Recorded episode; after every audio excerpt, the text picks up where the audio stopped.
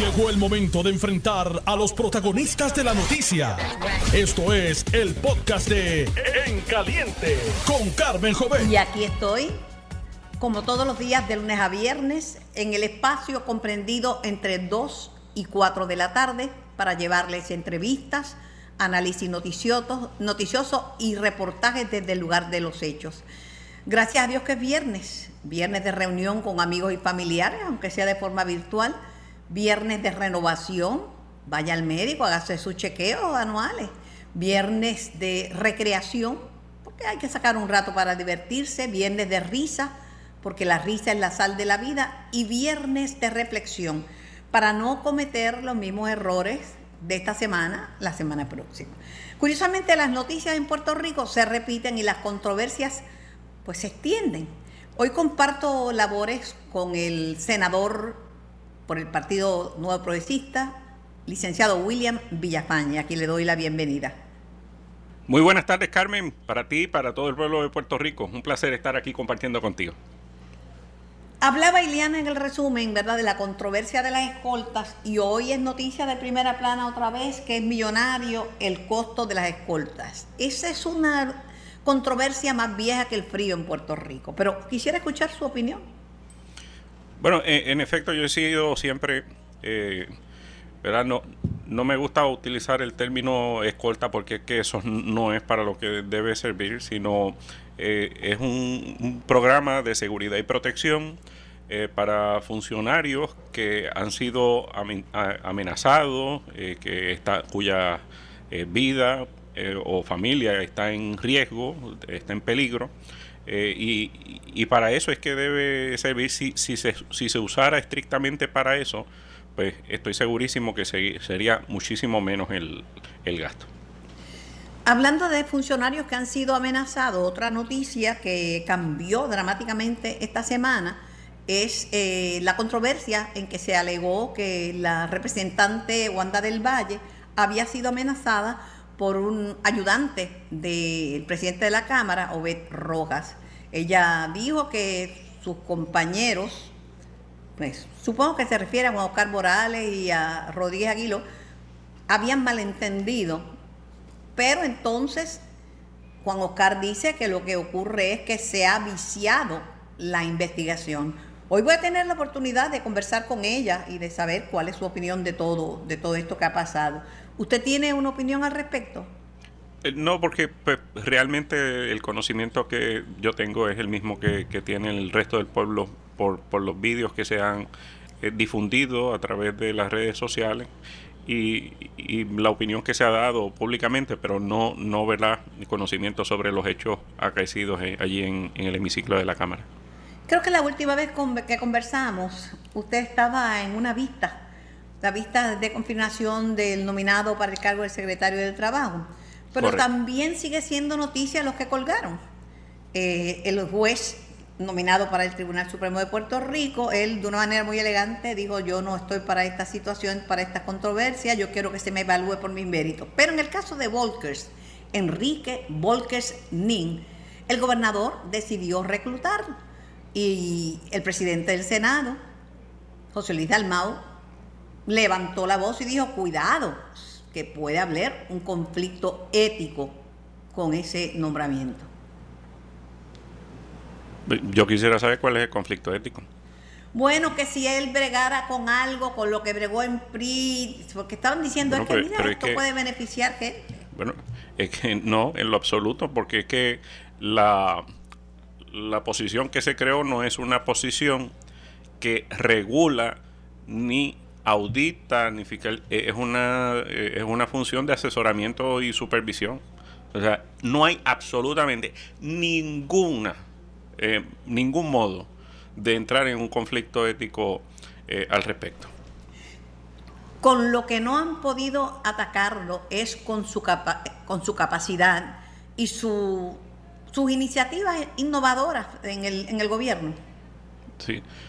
Sí, eh, es que los resultados están ahí, ¿verdad? Las palabras sobran, las acciones son las que demuestran el talento, la capacidad, el compromiso eh, de su desempeño a lo largo de los pasados 14 meses en la posición dirigiendo el PRITS y no dudo de que llevará esa capacidad, ese talento y ese compromiso al puesto que ha sido legalmente eh, y, muy atinadamente establecido en, la fortaleza. Así que le auguro éxito desde esa posición.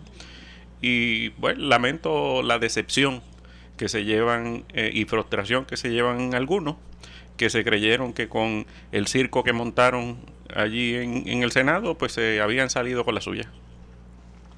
Bueno, pero el gobernador fue secretario de justicia y no se va a meter en un jamón de hacer algo que sea contrario a la constitución o que no pueda hacer, digo.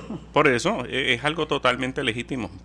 no verás a nadie yendo al tribunal con respecto a eso, porque el gobernador, el paso que ha dado es uno que está totalmente dentro de sus facultades legales y constitucionales.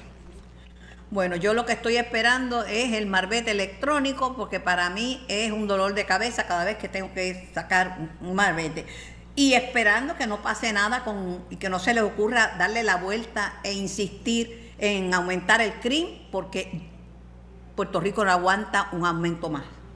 Eh, muy de acuerdo.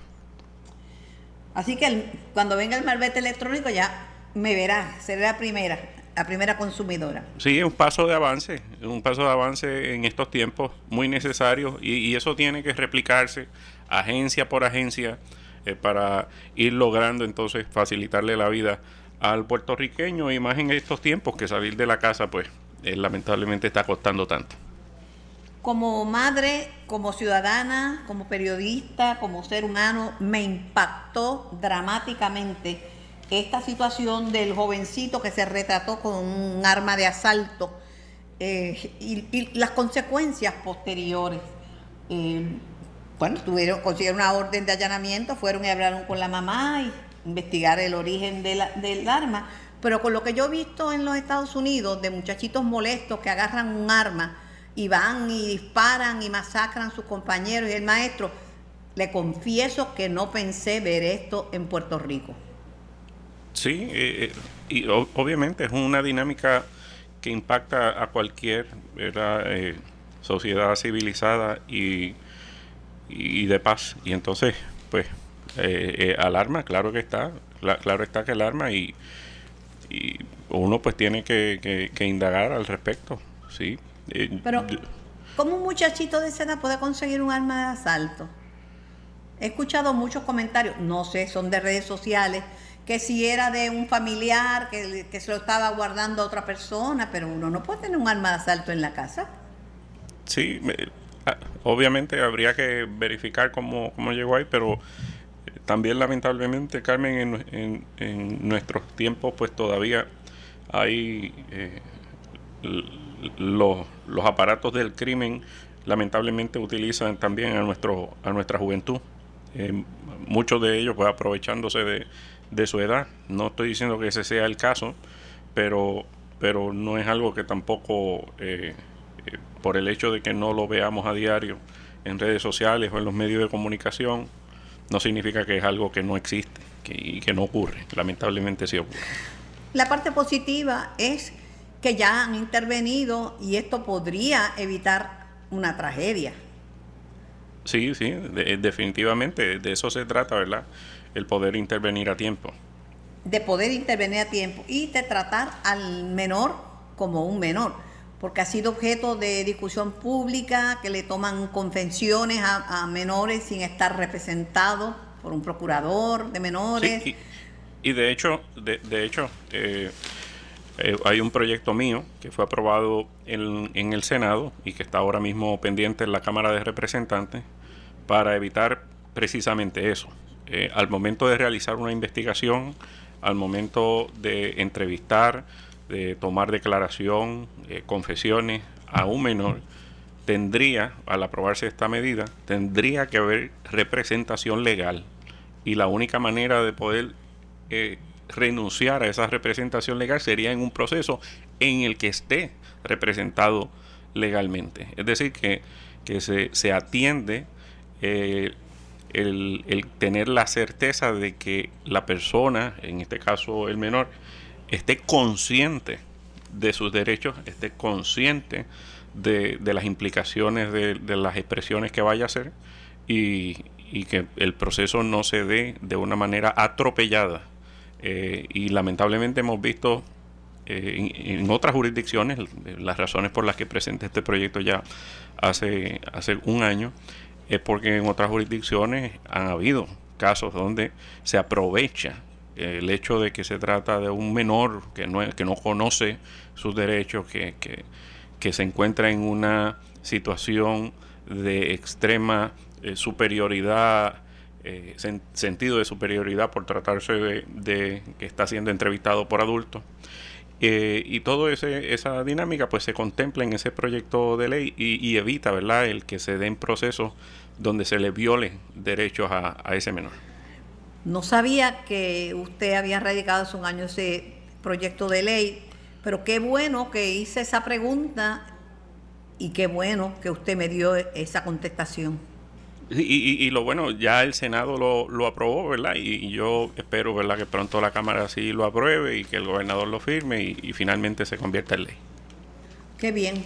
No lo sabía, pero preguntando es se llega a Roma. Sí, sí, lo que pasa es que yo no ando por ahí este, pregonando, ¿verdad?, todo lo que hago. ¿Y cómo puede ser que yo le haga esa pregunta si usted no anda pregonando lo que hace y que resulte que, sí que tiene un proyecto. bueno. Yo le preocupaciones sociales, preocupaciones de justicia y pues eh, ahí está. El otro tema es la situación con Ucrania. Más adelante en el programa, después de las tres, vamos a tener una entrevista eh, con un profesor de geopolítica para entender qué ocurre allí. Pero acá en Estados Unidos el tema de discusión es el acercamiento a, Nicolás Maduro, presidente de Venezuela, para comprarle en medio de esta emergencia petróleo. Eh, Venezuela dijo que le encanta, dijo el presidente, que le encantaba ver las dos banderas otra vez juntas, la de Estados Unidos y la de Venezuela, y dijo que estaba en un acto de buena fe y voluntad liberando prisioneros americanos que estaban en, Venezuela. Sin embargo, a pesar de esos acercamientos, Estados Unidos sigue sin reconocer a Maduro. Casablanca alegó que al momento no hay una negociación sobre importar petróleo ni para levantar sanciones a ese país sudamericano. Bueno, los procesos diplomáticos eh, son esenciales para evitar eh, conflictos que desestabilicen ¿verdad? La, los sistemas, eh, eh, principalmente los sistemas democráticos. En, esta dinámica lo que percibí es que hubo un, un proceso diplomático, no, no tenemos ¿verdad? los detalles en sí de los asuntos discutidos, obviamente se están dando en medio de un proceso que, que hay en Ucrania, entre Rusia y Ucrania, sabemos que eh, Venezuela, a través de, del gobierno de Maduro, ha establecido una posición más aliada a, Rusia. Y, nos sorprendió, evidentemente, esta reunión eh, puede haber sido que estuviera programado desde antes, quizás no era el mejor momento, pero eh, la realidad es que se dio y, que Maduro muy astutamente ah, lo ha proclamado y, lo ha estado planteando precisamente para tratar de deslegitimar a, Guaidó eh, por, por, por, por, ser, ¿verdad? El, habiendo sido reconocido hace un tiempo atrás por el gobierno federal de los Estados Unidos. Y, y de buena fe, pues ha hecho esta liberación de estos presos. El, aquí lo que esta, es, es, es natural que se den estas eh, conversaciones. Eh, muchas veces ocurren tras bastidores sin, sin ningún tipo de, de difusión, pero me parece verdad que no era el momento para que el gobierno de los Estados Unidos hubiera estado llevando a cabo este tipo de comunicación. Ha beneficiado a Maduro. Maduro se ha proyectado, eh, comunicador, eh, con ganas de entablar, entablar una relación con Estados Unidos, liberó prisioneros, felicitó las dos banderas. Eh, es un buen momento, ¿verdad?, para para un, un país exportador de petróleo como lo es, Venezuela, porque pues ciertamente ahora mismo pues hay una gran demanda del, del combustible y al salir Rusia del mercado de, Estados Unidos y de gran parte de Europa y probablemente Canadá, pues eh, ciertamente estos países van a buscar en otras jurisdicciones y, no hay muchas jurisdicciones eh, de, democráticas Y que, estén eh, con, el suficiente suministro de combustible para proveerle a, a los sistemas europeos y, de Norteamérica. Así que eso es cierto. así que pues no no es que tengan muchas alternativas de, dónde buscar y, y, como el proceso que, que, que, se ha encarrilado hacia la independencia del petróleo, pues es, es lento, no es un proceso que se pueda eh, resolver de la noche a la mañana, es decir, esa transición hacia la energía renovable, pues eh, hay que buscar para los próximos años el poder suplir a, todas estas economías bueno, y, eh, lo estamos viendo, o sea, ahora mismo la energía renovable la tiene uno en el techo Así es. Y, y, yo resolví ese problema. Mire, tengo a la representante del Valle, Wanda del Valle en línea. Representante, buenas tardes. Buenas tardes, representante del Valle.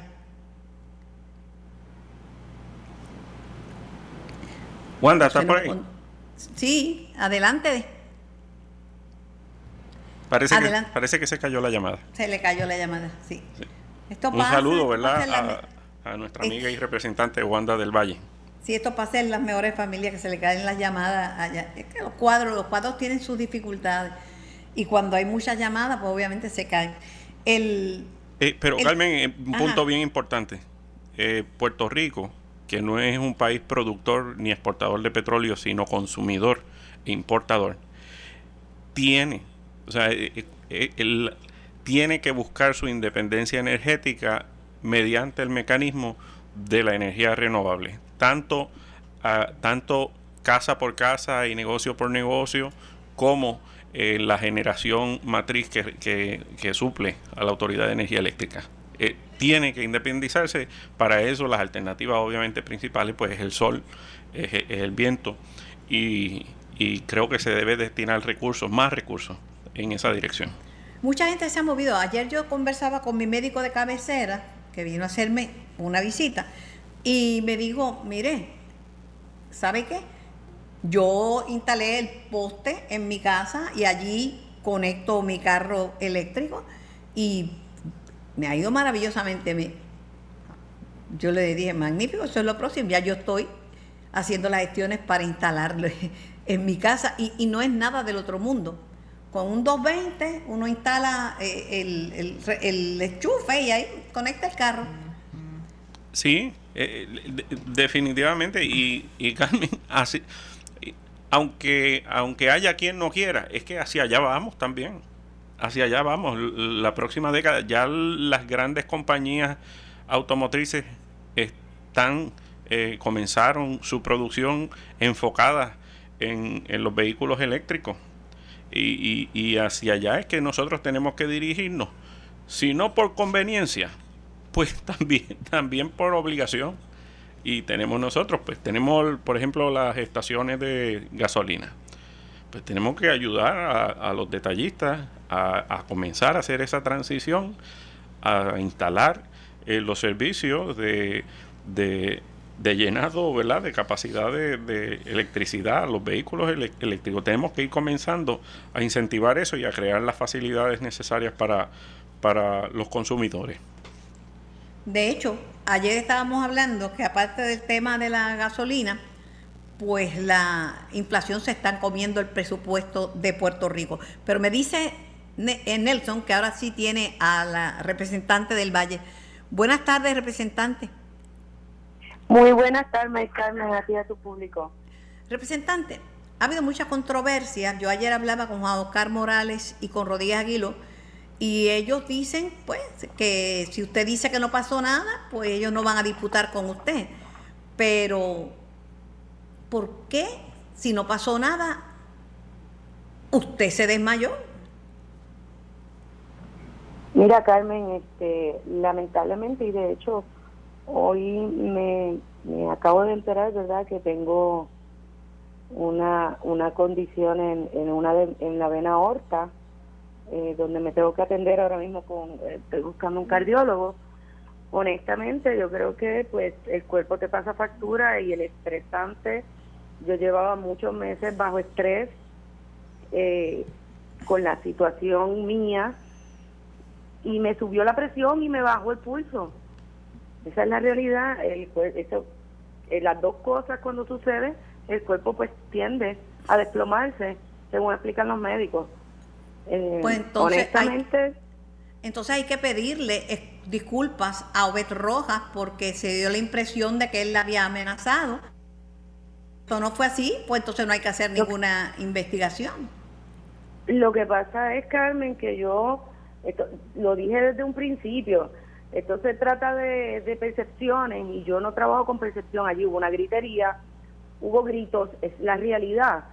Eh, eh, mi compañero Oscar lo que hizo fue reaccionar a los gritos para defenderme. Y yo no puedo decir que él está mal porque su percepción fue me están que le están gritando una compañera, una mujer y salir a defenderme. Esa, ¿Entiende? Entonces yo no, hay una investigación que yo no quiero adjudicar más allá de, de los hechos nada, porque yo creo que pues eso le corresponde a capital humano. Eh, a mí no me toca juzgar. Dicen hubo está viciada porque él se comunicó con usted, Obed Roja, y ya hablaron, que se supone se pongan de acuerdo. Es que no fue ponernos de acuerdo, él sencillamente me pidió disculpas y me había sentido ofendida. Pero usted nunca se sintió no hay ofendida. Acuerdos de nada, es que nunca ha habido acuerdos de nada. Pero usted no se sintió ofendida porque él no la amenazó. Es que en lo que pasaba allí, la el estresante que hubo en el camino, eh, eh, fue mucho más allá. Eh, mi cabeza, oiga, me llamaban desde noviembre.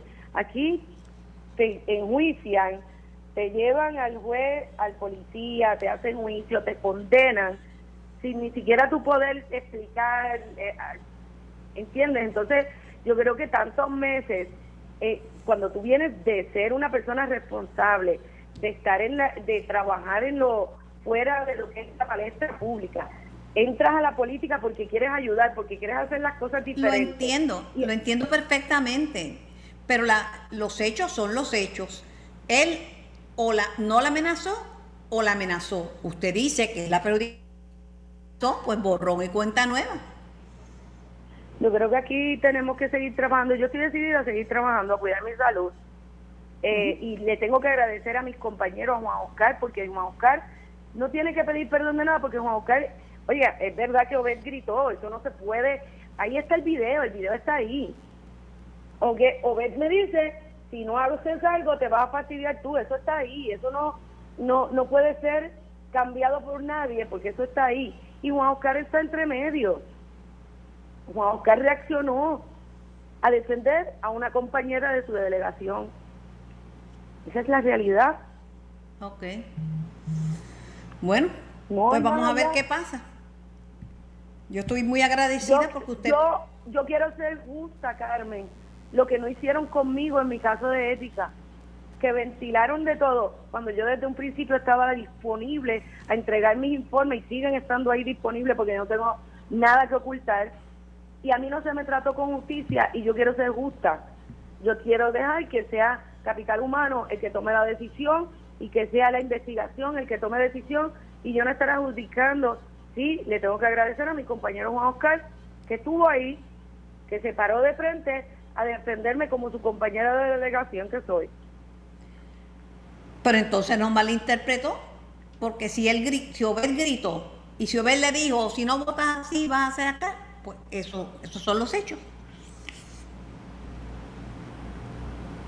Bueno. Vuelvo y te digo, no quiero dañarle más el proceso a la Cámara de Representantes.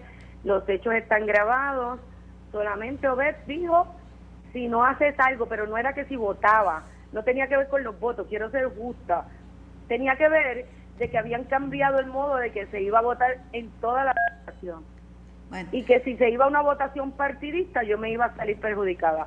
Eh, pues porque lamentablemente en este país en vez de hacer las cosas como debe ser, que queremos hacer las cosas partidistas. Aquí las cosas se deben trabajar justo a lo que la gente necesita y a lo que es la realidad. Esa es mi percepción. La entiendo. Muchísimas gracias, representante del Valle, por su participación y que tenga lindo día y buen fin de semana. Igual, Carmen, gracias a ustedes. Siempre. La pausa viene a continuación. Regreso en breve. Estás escuchando el podcast de En Caliente con Carmen Jovet de Noti1630. Estamos contigo al 100. No importa dónde estés ni a dónde vayas.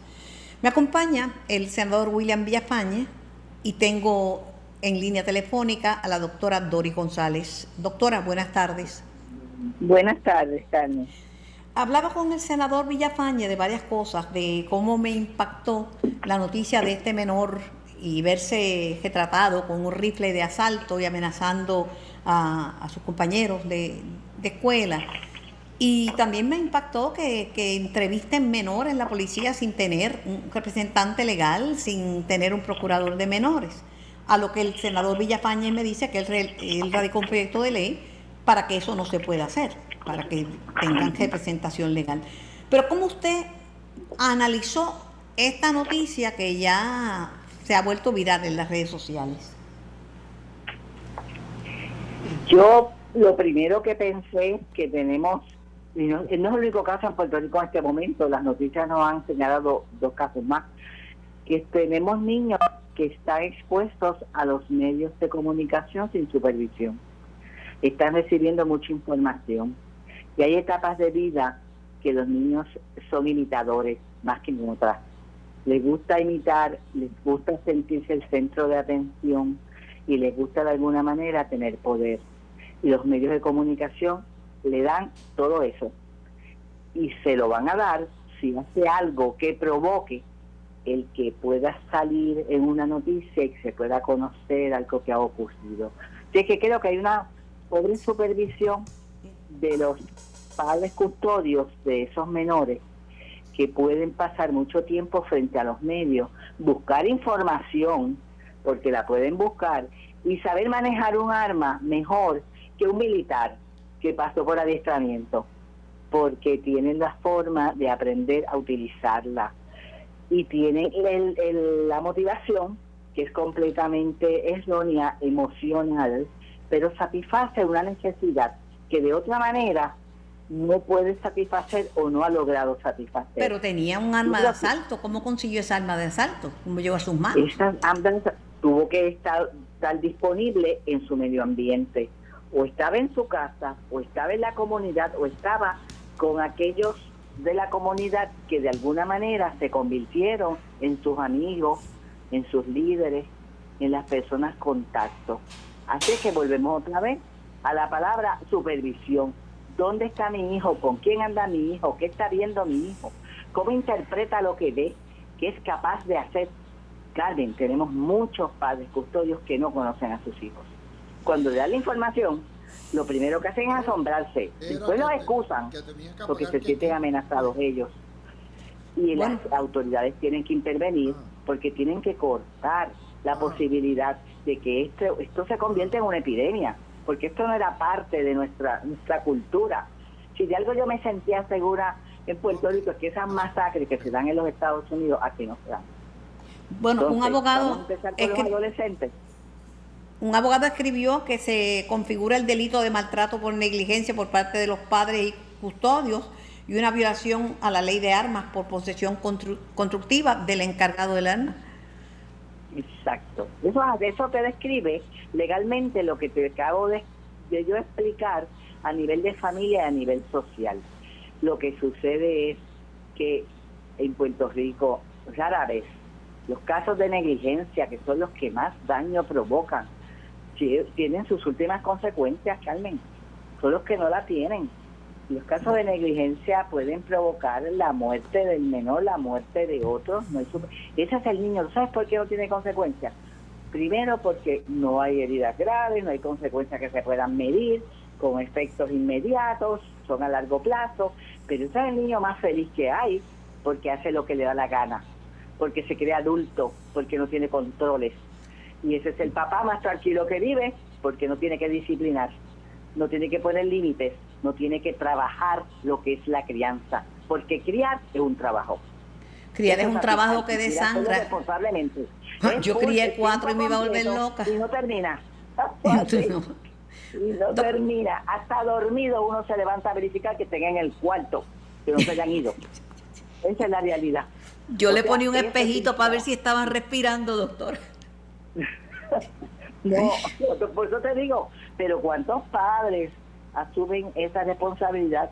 Y muchos lo dejan a la comunidad, a las escuelas, a los vecinos, a cualquiera que no sea ellos. Pero cuando algo ocurre, enseguida apuntan a las autoridades, a las agencias.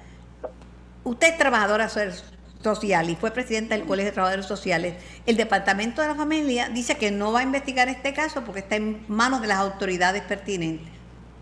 Una decisión fatal. Ahí tú tienes el ejemplo de que la negligencia no es importante. No solamente es para investigar, es para remover en lo que se investiga. Porque mira hasta dónde llegó ese niño. Es una decisión errónea. Ahí ves tú el ejemplo que te doy de que no se le da la importancia a la negligencia. Si hubiera sido un caso de abuso sexual, ya estuviera removido. O de maltrato físico, porque se le ve las huellas.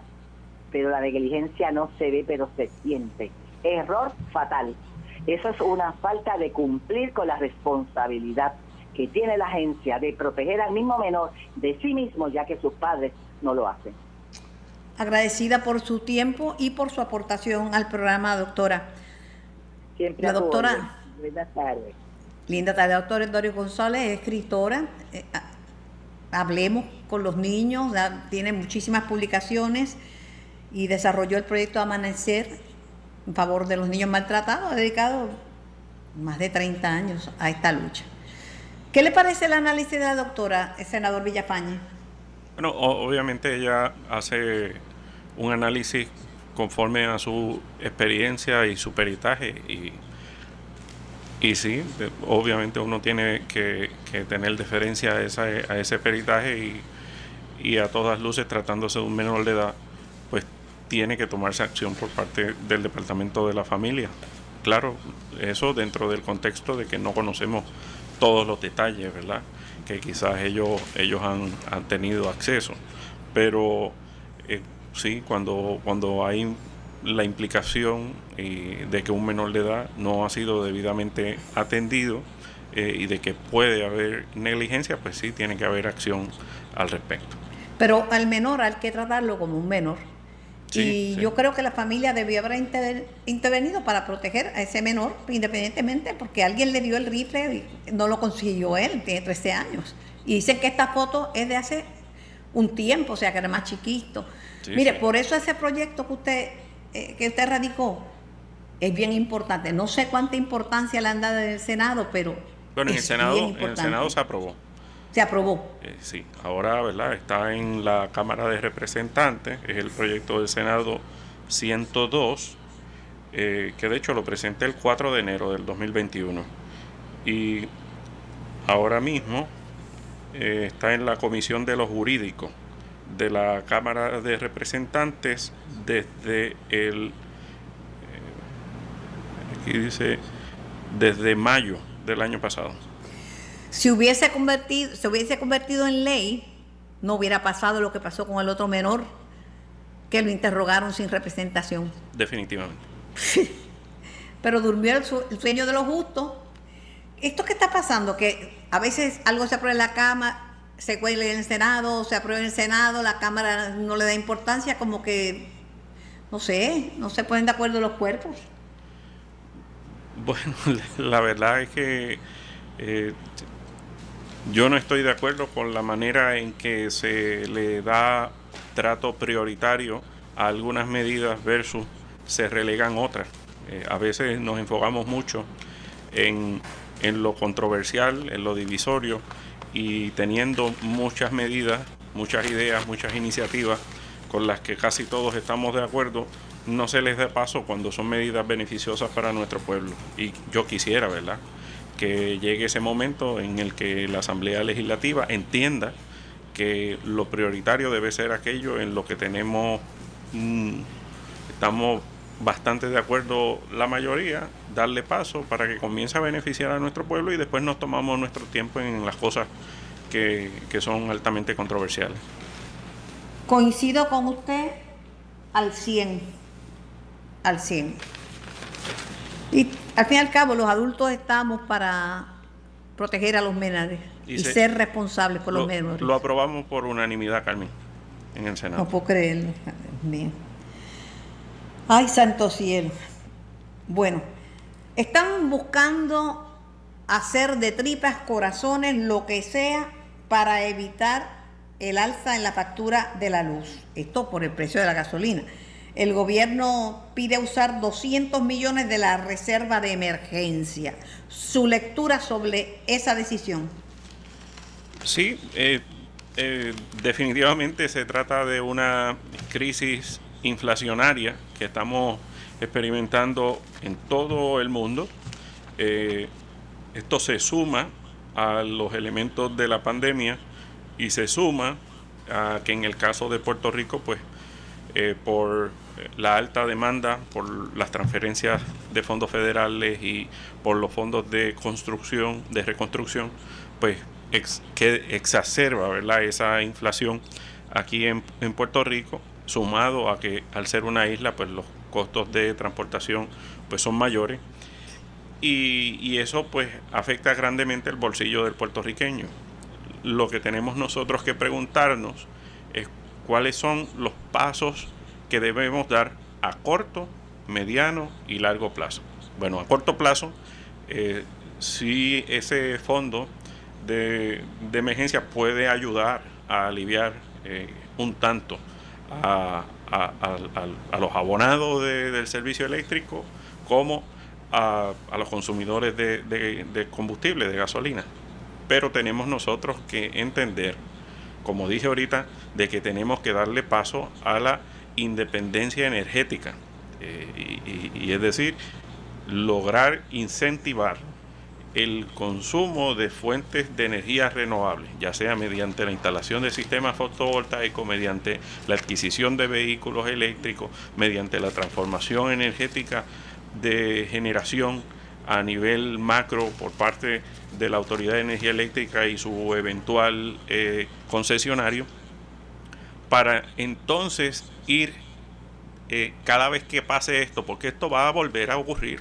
O sea, ya esto es un ciclo que cada cierto tiempo el petróleo se dispara por cualquier conflicto que ocurre fuera de Puerto Rico porque es algo que no está en nuestras manos. Entonces, sabiendo eso y sabiendo que Puerto Rico no es productor ni eh, exportador de petróleo, pues tenemos nosotros que buscar esas otras alternativas. ¿Qué se está haciendo para eso? Eso tenemos que mirarlo. Otro elemento que creo que podemos eh, auscultar, pero ciertamente son elementos todos estos que, tienen que recurrirse a la Junta de Supervisión Fiscal es eh, que, y, creo que lo deben evaluar, que más que, por ejemplo, la crudita, debemos mirar el IVO.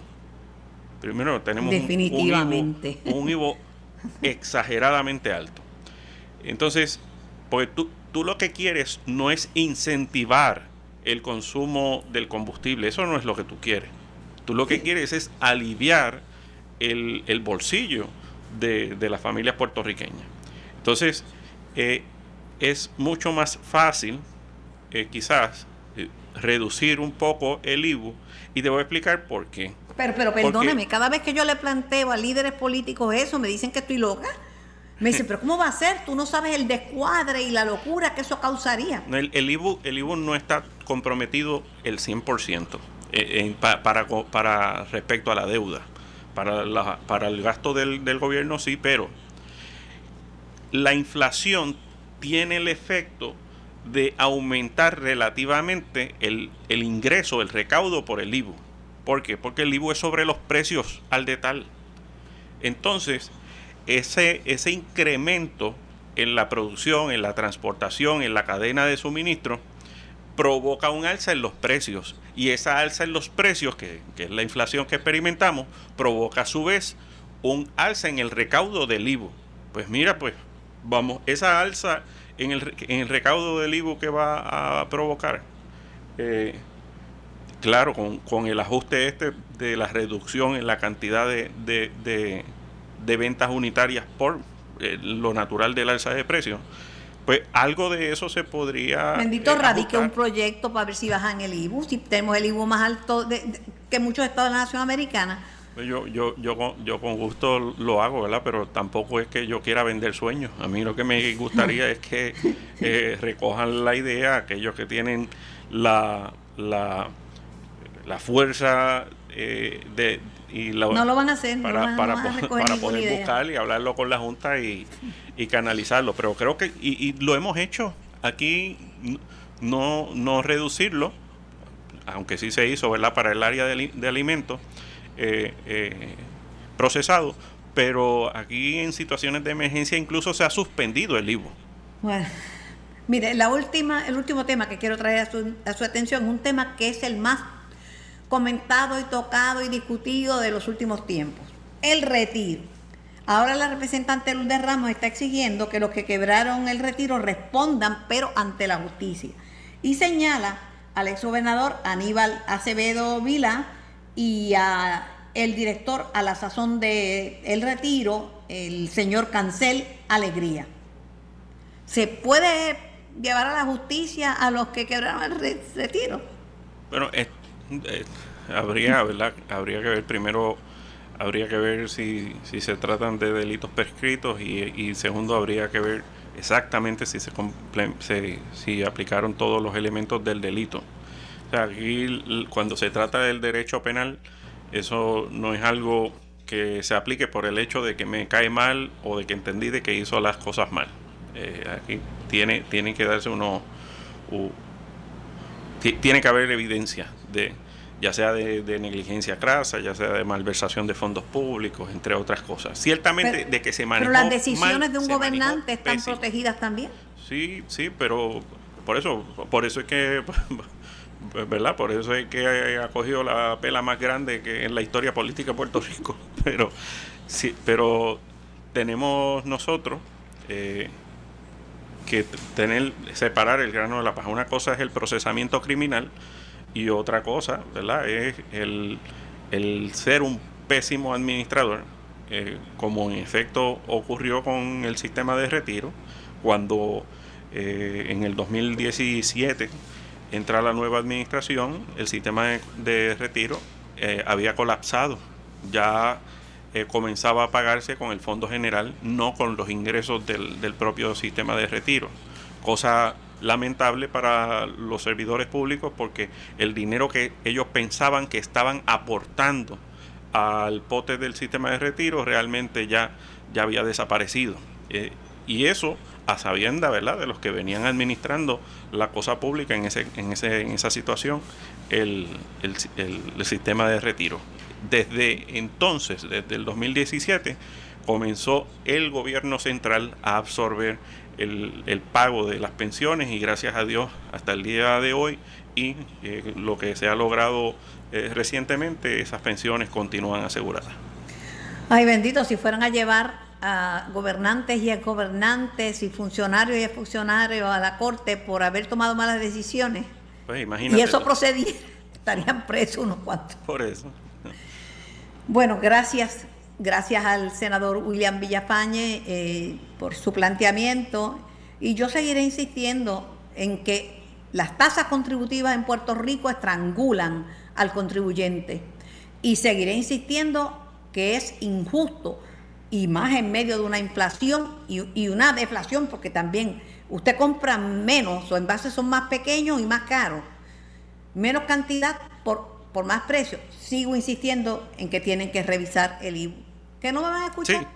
No me importa. Creo que es el paso correcto. Bueno, por lo menos usted me escuchó. Así mismo, siempre. Gracias, gracias senador William Villafañe. Lindo fin de semana y gracias por compartir sus ideas su juicio y su opinión con nosotros. Siempre a la orden. Bendiciones para ti y para el pueblo, Carmen. Lo, propio. Esto fue el podcast de En Caliente con Carmen Jovet de Noti1630 Dale play a tu podcast favorito a través de Apple Podcasts, Spotify, Google Podcasts, Stitcher y notiuno.com.